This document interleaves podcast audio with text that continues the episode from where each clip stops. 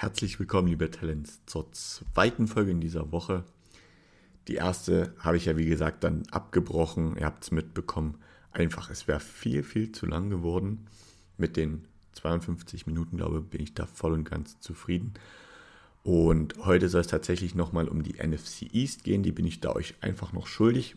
Und ich mag jetzt auch ohne große Umschweife oder dergleichen direkt anfangen, weil so richtige News gab es eigentlich bis jetzt noch nicht. Gab ein lustiges Zitat von dem Head Coach der Cincinnati Bengals, der jetzt nochmal gefragt worden ist, wie lange Joe Burrow ausfallen wird. Und da hat er nur gesagt, dass er mehrere Wochen ausfallen wird und er keinen neuen Stand hat zu dem Moment, als er gesagt hat, dass er mehrere Wochen ausfallen wird. Das fand ich ziemlich witzig, dass er da so versucht, da nochmal gutes, gute Sachen daraus zu ziehen, dass Joe Burrow verletzt ist. Deswegen ja, ich denke, man spielt auch einfach, versucht da sich bedeckt zu halten. Man möchte da den Teams keine Möglichkeiten geben, sich vielleicht auf den Backup-Quarterback vorzubereiten. Beziehungsweise man möchte natürlich immer das, die Gefahr offen lassen, dass Joe Burrow einfach schnell wieder fit ist und vielleicht zu den ersten Spielen wieder da ist. Jamar Chase hat allerdings auch schon geschrieben und gesagt, dass er Joe darum bittet, einfach wieder fit zu werden, erst lieber zwei, drei, vier Spiele auszusetzen und dann später einzusteigen, dann, wenn es wichtig wird und dass sie dann noch trotzdem noch genug Spiele holen werden. Das ist das, was ich euch erzählen kann. Viel mehr gab es nicht und deswegen mag ich jetzt auch direkt starten mit der NFC East. Da haben wir die Mannschaften Philadelphia Eagles, die Dallas Cowboys, die New York Giants und die Washington Commanders, die genau auch in dieser Reihenfolge eingelaufen sind letztes Jahr ins Ziel und die Division halt so beendet haben. Sie spielen dieses Jahr gegen die AFC East, also die Bills, Dolphins, Patriots und Jets. Das sind die Mannschaften, die ich euch schon in dieser Woche vorgestellt habe. Und dazu kommen noch die NFC West mit den San Francisco 49ers, die Seattle Seahawks, den Los Angeles Rams und den Arizona Cardinals. Beginnen möchte ich natürlich üblich, ihr seid es gewohnt, die letzten Wochen von mir. Ich gehe immer die Reihen, der Reihenfolge nach, wie äh, wie sie die letzte Saison beendet haben. Und da steht als erstes die Philadelphia Eagles. Und da gibt es noch eine kurze Zwischeninfo, die hätte ich euch auch so oder so mit reingepackt. Jalen Hurts ist nämlich der erste Spieler, der bis zum 25. Lebensjahr 40 Passing und 30 Rushing Touchdowns erzielen konnte. Das ist eine unfassbare Statistik, wenn man denkt, dass er 70 Touchdowns oder für 70 Touchdowns schon zuständig war. Man muss aber auch ganz ehrlich sagen, die NFL ist ja unfassbar bekannt für ihre ganzen Statistiken. Es gibt ja unfassbar viele Seiten, wo man sich über irgendwelche Statistiken über die NFL informieren kann. Und die NFL mag natürlich auch immer wieder krassere Statistiken und coolere Statistiken auf den Markt bringen, um zu zeigen, wie toll die Liga halt auch ist. Das ist, hat natürlich mit Vermarktungssachen zu tun. Das soll allerdings die Leistung von Jalen Hurts in keinster Weise schmälern, denn 40 Passing und 30 Rushing Touchdowns sind wirklich schon sehr, sehr ordentlich. Wenn man auch bedenkt, dass er gerade das erste Jahr jetzt noch nicht so gute Zahlen aufs Board gezaubert hat, da auch noch sich sehr an die NFL gewöhnen musste, aber die letzten beiden Jahre doch schon ganz, ganz deutlich in der NFL angekommen ist. Und man auch mittlerweile sagen kann, er wird wahrscheinlich zählt zu den Top 3, Top 5 Quarterbacks, die wir einfach da in der Liga haben. Gucken wir mal auf das Gesamtbild von den Philadelphia Eagles. Die spielen dazu noch gegen die Minnesota Vikings, gegen die Tampa Bay Buccaneers und gegen die Kansas City Chiefs. Also auch die haben ein sehr ordentliches Programm, wie ich finde. Ich bin aber auch ehrlich, ich sehe jetzt die Buccaneers und die Vikings nicht ganz so stark gegen die Kansas City Chiefs. Das wird das Rematch vom Super Bowl. Das ist im Prinzip total cool, dass sie nochmal aufeinandertreffen werden jetzt in der Regular Season. Ob es dann nochmal so ein, eine Rache geben wird von den Eagles, das wird sich zeigen. Da bin ich sehr gespannt drauf. Ich denke trotzdem, gerade mit den Mannschaften auch Cowboys, die Bills, die 49ers, die Dolphins sind nicht zu unterschätzen, die Jets sind nicht zu unterschätzen und auch die Kansas City Chiefs finde ich unfassbar stark, haben die Eagles ein sehr, sehr straffes und starkes Programm für die kommende Saison. Und letztes Jahr sind sie mit 14 und 3 aus der Saison herausgegangen, 14 Siege, 3 Niederlagen, haben sich natürlich klar für die Playoffs qualifiziert, sind ja auch bis in den Super Bowl gekommen. Und was danach so wirklich auf dem großen Blatt stand nach dem Super Bowl war, es gab unfassbar viele Free Agent und man hat versucht, natürlich möglichst wenig Spieler zu verlieren. Das ist auch so, wie ich es Stand heute einschätzen kann, wirklich gut gelungen. Man hat sich teilweise sogar noch verstärkt. Man hat sich zum Beispiel Linebacker Nicholas Morrow von, von den Chicago Bears geholt, der eine Interception und drei Tackle for Lost hatte, eher so ein Sideline-to-Sideline-Player. Dann hat man Safety Terrell Edmonds von den Pittsburgh Steelers bekommen, beziehungsweise im Free Agent. Der hatte letztes Jahr 2,6 und 5,5 Tackle for Lost. Running Back DeAndre Swift hat man als Ersatz geholt für Miles Sanders, der zu den Panthers abgewandert ist. Miles Sanders, gleich mal so als Nebeninfo, hat letztes Jahr 11 Touchdowns gescored. Das ist schon unfassbar viel. Mit DeAndre Swift kommt allerdings ein Running Back, der letztes Jahr nur 8, also was heißt nur, der auch 8 Touchdowns gescored hat. Das ist auch sehr ordentlich. Und mit Jalen Hurts hat man natürlich auch immer noch eine, einen Quarterback, von dem die Gefahr ausgeht, dass er auch selber mal ganz schnell die Beine in die Hand nimmt und losrennt und in der Lage ist, auch mal über 20, 30, 40, 50 Yards einen Touchdown zu scoren aufgrund seiner Laufstärke. Man hat sich noch den Edge Rusher von den New Orleans Saints, Kentavious Street, geholt, der letztes Jahr dreieinhalb Sacks hatte und vier Tackle for Lost. Und jetzt letzte Woche kam noch raus, man hat sich noch die beiden Linebacker geholt, Miles Jack und Zach Cunningham, den einen von den Steelers und den anderen von den Titans. Man hat also auf der Linebacker-Position nochmal ordentlich investiert. Da hat man auch zwei Spieler verloren. Das ist Kazir White, der zu den Arizona Cardinals ging, letztes Jahr 110 Total Tackles hatte, 1,5 Sacks, 3 Tackle for Lost und TJ Edwards, der zu den Chicago Bears gegangen ist, der 159 Total Tackles hatte, 2 Sacks und 10 Tackle for Lost. Also wirklich zwei sehr, sehr gute Tackler hat man verloren, die wirklich hinter der D-Line auch ihre Arbeit gemacht haben. Des Weiteren hat man Defensive Tackle Javon Hargraves zu den 49ers verloren, der letztes Jahr 11 Sacks und 10 Tackle for Lost hatte. Da komme ich in der nächsten Woche drauf. Ich finde die 49ers Defense, kann ich euch jetzt schon mal ein bisschen spoilern, echt krass, was da so rumläuft.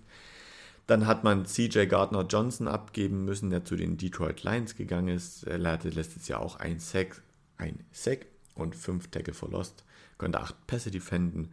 Und Safety Marcus Epps, der zu den Raiders ging, 4 Tackle for Loss, 6 Pass Defension und mit Hargraves, White Edwards, CJ Gardner Johnson und Marcus Epps oder Ips hat man tatsächlich die fünf besten Tackler der letzten Saison verloren im Total Tackle. Also man hat da auch wirklich schon viel Qualität trotzdem verloren. Nichtsdestotrotz, man hat natürlich immer noch James Bradbury und Darius Slay als Cornerback, Fletcher Cox als Defensive Tackle, Hassan Reddick und Josh Sweat als Edge Rusher. Also es ist immer noch viel Qualität da. Sie ist nicht gebrochen. Man hat sich dazu noch, wie ihr wisst, Jalen Carter und Nolan Smith in der ersten Runde geholt. Später dann noch ein Defense Back und ein Cornerback mit Sidney Brown und Kylie Ringo. Für Ersatz ist gesorgt, man ist ein bisschen jünger geworden. Das war das große Ziel der Philadelphia Eagles, denke ich, für diese Offseason, denn viele Spieler waren und sind einfach wirklich schon sehr alt. Und man ist da jetzt in so einem Umbruch, den man natürlich versucht, möglichst mit dem Kader, den man aktuell hat, nicht zu krass ausfallen zu lassen, damit man vielleicht back-to-back -back die Chance hat, direkt nochmal einen Super Bowl einzuziehen. Sie hatten letztes Jahr auch die acht meisten Passing Yards und konnten daraus allerdings nur 25 Touchdowns erzielen vom Pass her. Das ist jetzt nicht so gut. Allerdings hat man einfach die meisten Rush-Touchdowns erzielen können. Das heißt natürlich ganz klar, mit der Offense ist man übers Feld marschiert, meist mit Pässen, teilweise auch mit Rushes. Und in, in die Goal-Line oder über die Goal-Line ist man zu oft mit oder sehr oft mit einem Rush gekommen. Insgesamt hat man letztes Jahr 57 Touchdowns erzielt mit Pass und Rush, also sehr, sehr viele. Und man hat auch zu Recht die zweitmeisten Punkte erzielt, 581 und nur 396 zugelassen. Das ist schon, sind schon sehr, sehr gute Zahlen. Und wenn man jetzt nochmal auf die Defense guckt, letztes Jahr Sie haben die wenigsten Passyards zugelassen und ich denke, das wird sich im kommenden Jahr nicht wirklich ändern. Man hat nach meinem Empfinden Spieler gut ausgetauscht oder die Spieler, die Free Agents geworden sind, mit guten Free Agents ersetzt. Das muss ich trotz alledem natürlich finden. Man hat, das gehört hier zur ganzen Wahrheit bei den Eagles auch dazu, den Offense- und Defense-Koordinator verloren. Die sind beide auf Head Coaches Position gelandet. Und das kann natürlich in so einer Franchise auch für sehr viel Sorgen oder zu sehr viel Sorgen führen. So rum klingt es besser. Und deswegen bin ich gespannt, wie sich die Philadelphia Eagles dahingehend entwickeln werden. Qualität ist Offense wie Defense genug da, wenn man sich nur mal so das Offense-Lineup anguckt. Jalen Hurts als Quarterback, AJ Brown, Devonta Smith als Wide Receiver. Dann hat man Rashard Penny noch als zusätzlichen Running Back mit DeAndre Swift, also auch zwei gute Running Backs. Rashard Penny leider zu oft verletzt und hat mit Dallas Goddard noch einen sehr guten Titan, der auch immer in der Lage ist, nochmal ordentlich Yards aufs Board zu zaubern. Machen wir weiter mit den Dallas Cowboys. Die müssen kommende Saison oder jetzt in dieser Saison gegen die Detroit Lions, gegen die Carolina Panthers und gegen die Los Angeles Chargers. Da bin ich auch ehrlich, das ist jetzt ein sehr machbares Programm. Die Chargers könnten schwierig werden, aber wenn man sieht, was bei den Cowboys so los ist, dann hätte ich da eher Sorge, dass ich gar keine Punkte gegen die Cowboys mache, weil die, gerade die Defense ist schon wirklich sehr, sehr gut. Können wir ja mal kurz reinschauen. Stephon Gilmore ist gekommen, der ist Cornerback von den Indianapolis Colts, hat zwar letztes Jahr 63,4% der Pässe ankommen lassen, trotzdem allerdings auch zwei Interceptions gefangen, ist wirklich ein sehr sauberer Spieler, hatte nur vier Strafen in, seinem, in der ganzen Saison und dazu noch ein sehr sicherer Tackler. Er hat lediglich 8,4% der Tackle verpasst. Können manchmal wichtige Tackle sein, das steht außer Frage. Wenn man allerdings bedenkt, dass auf der anderen Seite Trevor Dix steht, der vor zwei Jahren die meisten Interceptions in der ganzen Liga gefangen hat, mit elf Stück, dann wird das da schon ziemlich hart. Dann muss man wirklich schauen, wo wirft man den Pass hin, wo bringt man, versucht man den Ball anzubringen, versucht man es doch mehr über den Lauf. Doch auch das wird schwierig, wenn man da schaut. Man hat mit Leighton Van einen sehr guten Linebacker. Micah Parsons im Pass, Passwash ist auch immer wieder für einen Sack gut. Kann auch die Löcher gut stopfen. Also Pass wie Lauf wird sehr schwierig. Deswegen denke ich, das wird eine sehr gute Defense. Die Offense ist noch so ein bisschen, ah, da fehlt es mir noch so ein bisschen. Da habe ich so CD Lamb als absoluten Wide Receiver Number One. Das steht außer Frage. Tony Pollard als Running Back, gerade jetzt, wo Ezekiel Elliott weg ist, der letztes Jahr trotzdem zwölf Touchdowns scoren konnte, also wirklich auch viel, viel Input auf die Offense hatte, aber ich habe es auch oft genug gesagt. Es war für mich oft das Gefühl, Pollard macht die ganzen Rushes zwischen, zwischen den Goal-Lines und dann Elliott geht meistens nur noch über die Goal-Line. Trotzdem hat er 876 Yards, auch seine, seine ähm, aber mir fehlt gerade das Wort dafür. Seine Leistung darf hier in keinster Weise geschmälert werden. Es ist für mich immer noch überraschend, dass er bei keinem anderen Team unterzeichnet hat. Das ist aber das, was ich vor zwei Jahren, äh, vor zwei Wochen hatte, das Thema mit dem Running Back Markt, dass das alles in allem doch sehr, sehr komisch aktuell ist. Letztes Jahr ist man in der Offense von dem Passing Yards halt wirklich im Mittelfeld gewesen, aber gerusht ist man wirklich sehr oft. Da war man die acht beste Franchise mit den acht meisten Rushing Yards, hat die zweiten meisten Rushing Touchdowns gescored und die zehn meisten Passing Touchdowns, konnte die drittmeisten Interceptions, nee, nicht fangen, sondern die acht meisten Interceptions fangen in der Defense, hat aber auch die drittmeisten Interceptions geworfen. Das ist ein Wert, der muss sich definitiv, den muss man Doug Prescott teilweise ankreiden. Als er fit war, hat er doch einige geworfen. Allerdings muss man auch sagen, dass er sich das einfach annehmen muss, da nochmal besser zu werden, dann haben die Cowboys, denke ich, auch eine gute Chance, da noch besser zu werden und nicht mit einem Rekord von 12 und 5 rauszugehen, sondern vielleicht auch mit, wie die, äh, wie die Eagles letztes Jahr 14-3 war, wäre auch durchaus machbar gewesen. Nichtsdestotrotz, auch diese Franchise finde ich unfassbar stark, unfassbar gut. Man hat sich mit Macy Smith in der ersten Runde noch einen Defensive Tackle dazu geholt. mit Luke Showmaker, ein, ein Titan in der zweiten Runde, der so ein bisschen Dalton Schulz ersetzen soll, der zu den Texans gegangen ist, der letztes Jahr auch 577 Yards und 5 Touchdowns scoren konnte. Wie gesagt, mir fehlt so ein bisschen die Right Receiver Position. Klar, man hat Brandon Cooks von den Texans bekommen, der 699 Yards und 3 Touchdowns hatte. Allerdings hat man dazu nur CD Lamb. Dalton Schulz war letztes Jahr der drittbeste in der Runde und den hat man abgegeben. Ist alles ein bisschen fraglich, ob das auch wirklich Luke Schoenmaker so als Titan da noch überzeugen kann. Wird sich zeigen. Ein Spieler, der schon jetzt, den ich in dem Video gesehen habe, viel Spaß macht, aber der gerade mal 1,68 Meter groß ist, ist Deuce Warren. Running Back, der in der sechsten Runde kam. Da hatte ich auch dazu erzählt, als ich sie vorgestellt hatte. Das ist der Spieler, dessen Vater als Scout bei den Dallas Cowboys tätig ist. Und der war jetzt im Trainingscamp zu sehen, wie er wirklich mit seinen 1,68 Meter da zwischen den Spielern rumgerannt ist und sehr gute Rushes tatsächlich hatte. Allerdings sah das echt interessant aus. Gefühlt so ein Highschool-Spieler oder so. Wie lässt sich das hier in Deutschland vergleichen? Ähm, Mittelschule, siebte, achte Klasse, lief er da rum und hat halt wirklich die Defense vernascht. Also es sah witzig aus, da wie er so als kleiner Mann da durchkam. Könnte sein, dass auch er einen guten Impact haben wird. Das wird sich alles zeigen. Weiter geht's mit den New York Giants.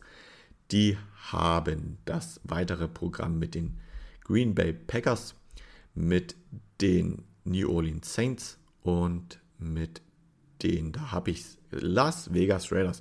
Ich bin ganz ehrlich, ich muss ja kurz mal umstellen, damit ich euch auch wieder alles übermitteln kann. Denn ich habe das Problem, ich arbeite mit zwei Monitoren, ich komme mir gerade nicht klar, jetzt habe ich es. Da habe ich auch so die absoluten Waffen und Topspieler bei den New York Giants.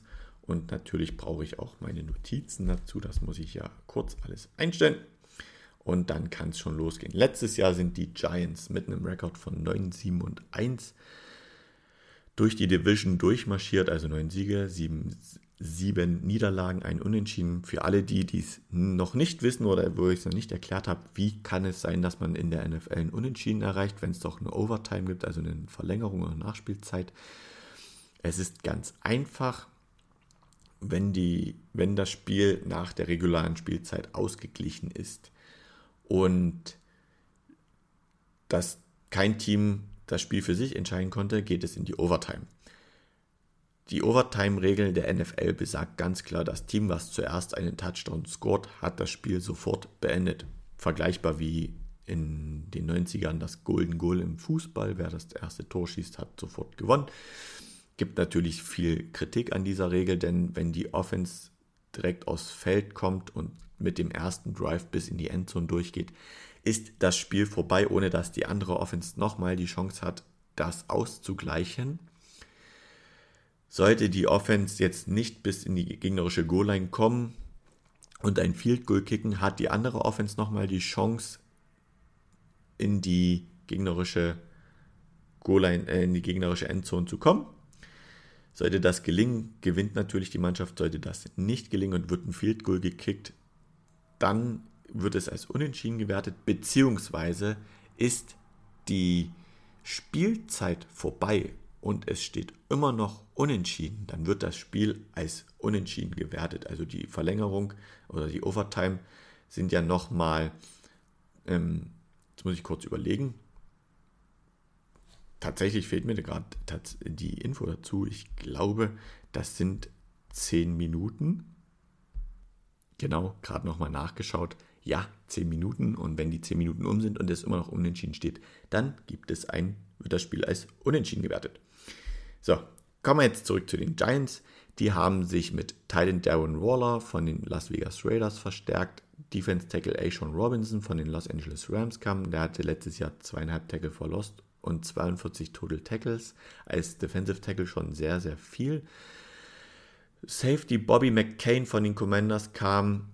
Defensive Tackle Raheem Nunes Roches von den Tampa Bay Buccaneers, der immer ein 2-6 hatte. Und dann kamen die Wide right Receiver Jamison Crowder und Cole Beasley, beide von den Bills, sowie Barris Paris Campbell von den Indianapolis Colts, der 623 Yards und drei Touchdowns erzielen konnte. Da ist für mich immer noch so der Punkt, boah, ja, die Offense hat letztes Jahr funktioniert.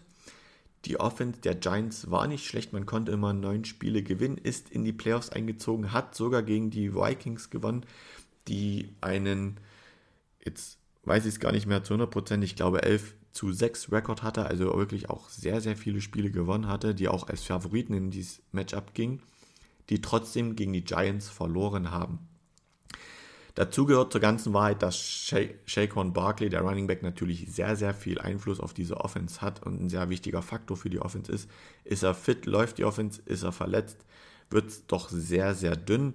Man hat noch den Right Receiver Isaiah Hutchinson.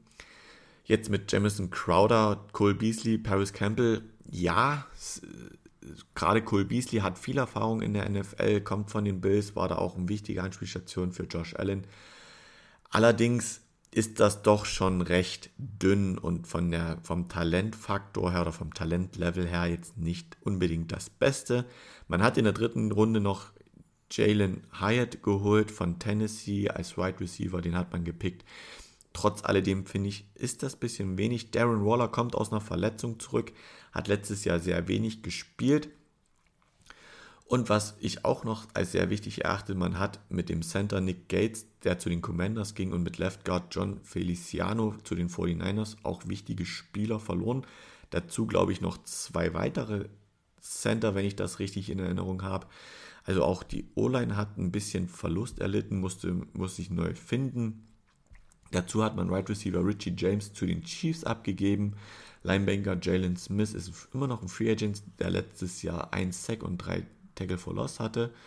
Cornerback Fabian Moreau ging zu den Broncos, der immer 10 Pässe defenden konnte. Und Safety Julian Love ging zu den Seahawks, der letztes Jahr 1 Sack, 2 Interceptions, 6 Tackle for Loss und 124 Total Tackles hatte und damit der beste Tackler auch in der Defense der Giants war. Hat man nach meinem Empfinden auch nicht sehr gut unbedingt ersetzt oder mit der gleichen Qualität, beziehungsweise fehlt mir noch so eine wirkliche Anspielstation für Daniel Jones, den Quarterback der Giants. Da ist es für mich doch, habe ich das Gefühl, man setzt eher mehr auf die Breite und versucht mit vielen Spielern gefährlich zu sein und gut durchzuwechseln, als so einen klaren Right Receiver 1 und Right Receiver 2 zu haben. Trotz alledem, die Defense strotzt vor wirklich viel Qualität. Man hat mit Dexter Lawrence den Defensive Tackle, der sehr, sehr viel Einfluss hat die beiden Linebanker Bobby Okereke, Oki, Okireki, Okireki, keine Ahnung, sorry Leute, tut mir leid, und Aziz Ojulari, es sind trotzdem zwei gute Linebanker. Adore, Adore Jackson ist auch noch ein recht guter Cornerback.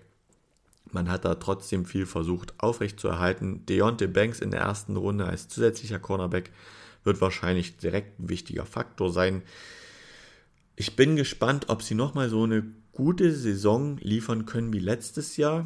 Man hat mit Kayvon Thibodeau den letztjährigen 6th, 7th Overall Pick einen sehr guten Edge Rusher noch, der ich habe so die Wahrnehmung, das Gefühl, so kurz vorm Durchbruch steht, der könnte wirklich eine sehr gute Saison haben und wird dann mit Dexter Lawrence als Defensive Tackle eine auch gefährliche Defense Line bilden. Trotz alledem, wenn man so auf die Offense- und Defense-Statistiken schaut, ist die Offense letztes Jahr mit den sechs wenigsten Passing Yards durch die Saison gekommen, mit den acht wenigsten Passing Touchdowns. Man hat aber dazu die wenigsten Interceptions geworfen. Das bedeutet, Daniel Jones war sehr sicher im Werfen. Dem dagegen hat man allerdings auch die viertmeisten Rushing Yards gehabt. Das zeigt ganz klar, man hat doch mehr Wert auf das Laufspiel gelegt. Natürlich mit Shaquan Barkley im Backfield ist es immer sinnvoll, mehr Wert aufs Laufspiel zu legen. Und hat dazu auch noch 21 Rushing Touchdowns erzielt. Man hat allerdings, und das ist auch, steht auf der anderen Seite der Medaille, die sechstmeisten Punkte bekommen mit 433 Stück. Dazu hat man leider nur 403 Punkte scoren können.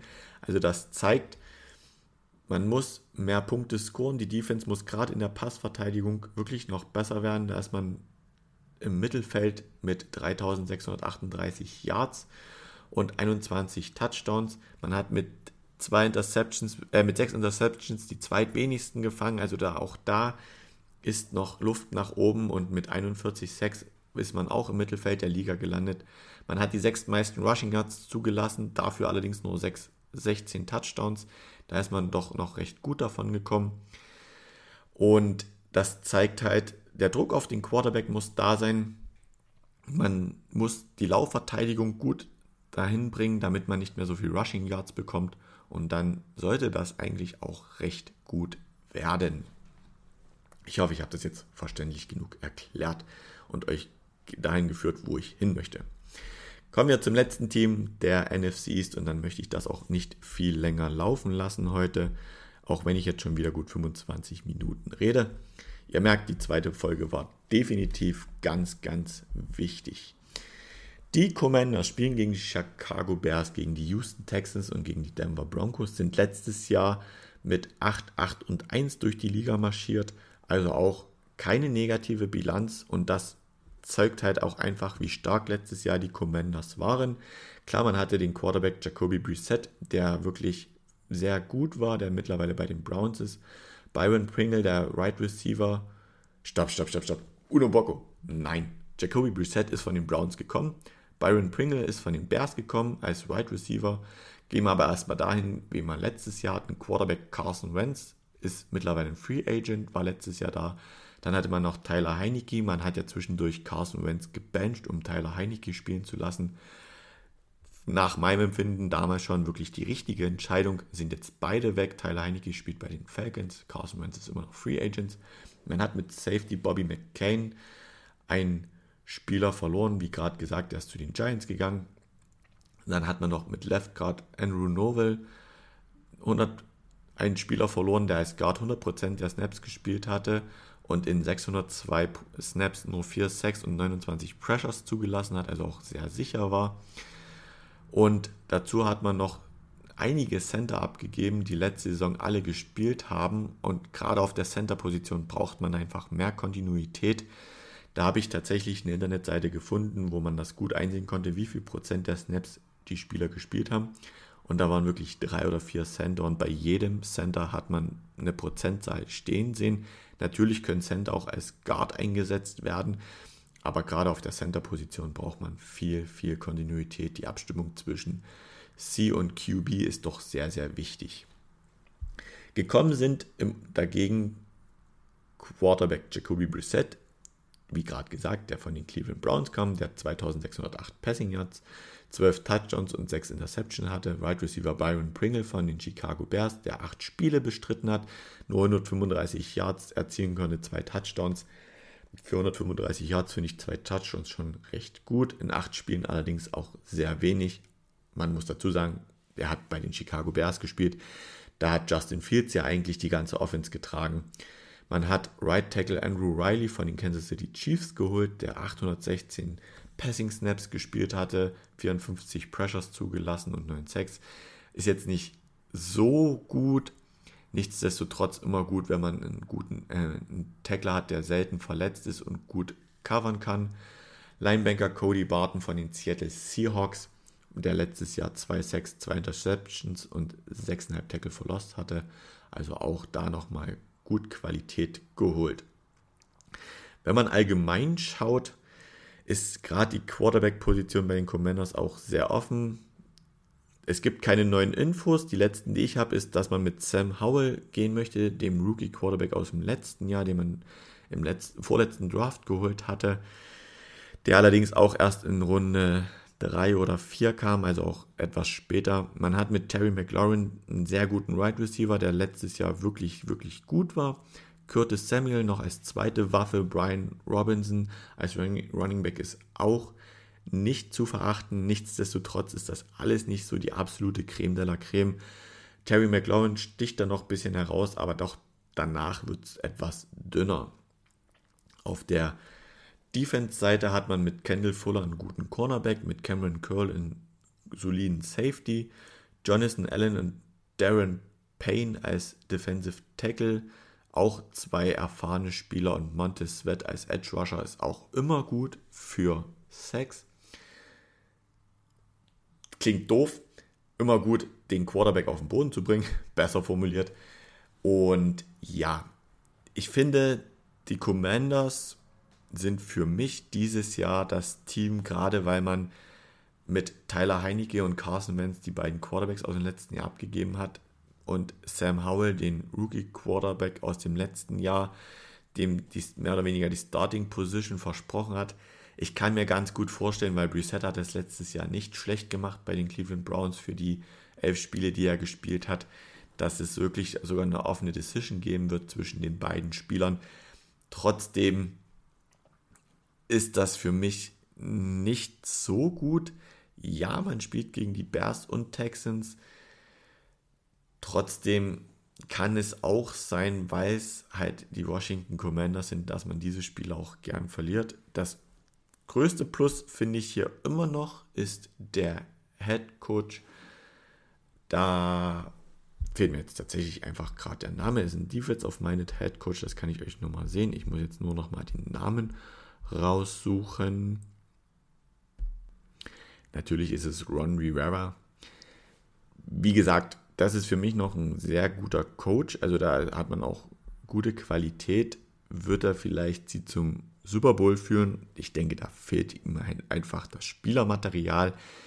Man hat einen Spieler, den ich noch gar nicht genannt habe, natürlich auch noch mit dem zweiten oder dritten Pick aus dem Jahr 2020 mit Chase Young, der wirklich schon im ersten Jahr, und da habe ich zu ihm habe ich jetzt auch erst wieder Videos gesehen, Wahnsinn, wie er sogar von drei Spielern geblockt werden musste, damit er nicht zum Quarterback durchkommt. Und er hat alle drei in Schach gehalten. Also das zeigt halt, wie gut er ist. Er war halt, wie gesagt, habt ihr in den letzten Folgen auch gehört, lange verletzt, oft verletzt, konnte deswegen nicht so viele Spiele bestreiten. Wenn er fit ist und er an die Defense eingebaut wird, wird auch da die Defense Line sehr, sehr eklig. Soweit zu den Commanders. Ich denke, ihr habt es rausgehört. Ich habe mir natürlich auch wieder die Gedanken gemacht und mal geschaut, wer auf welcher Position einlaufen kann. Und für mich ist es dies Jahr eine enge Entscheidung zwischen den Philadelphia Eagles und den Dallas Cowboys, wer da an 1 und 2 einlaufen wird oder die Division auf Platz 1 und auf Platz 2 beenden wird.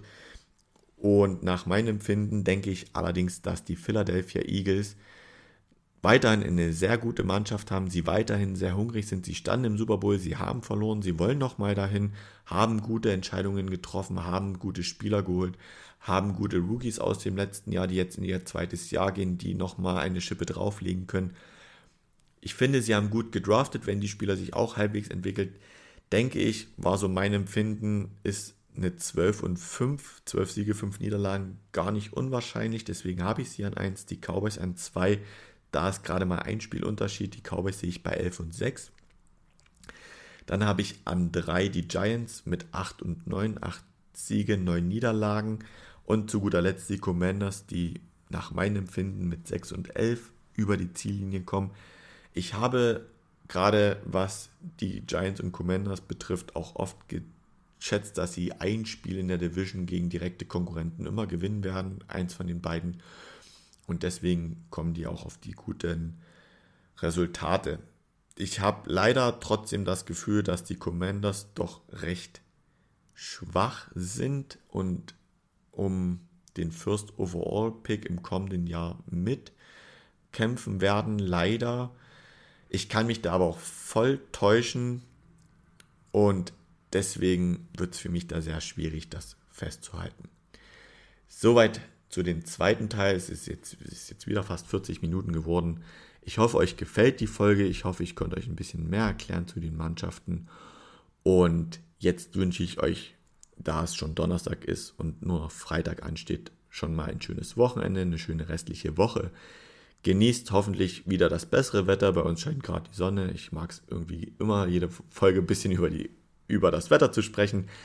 Also habt noch eine schöne Woche und dann nächste Woche geht es weiter mit der AFC und NFC West. Also bis dahin, macht's gut.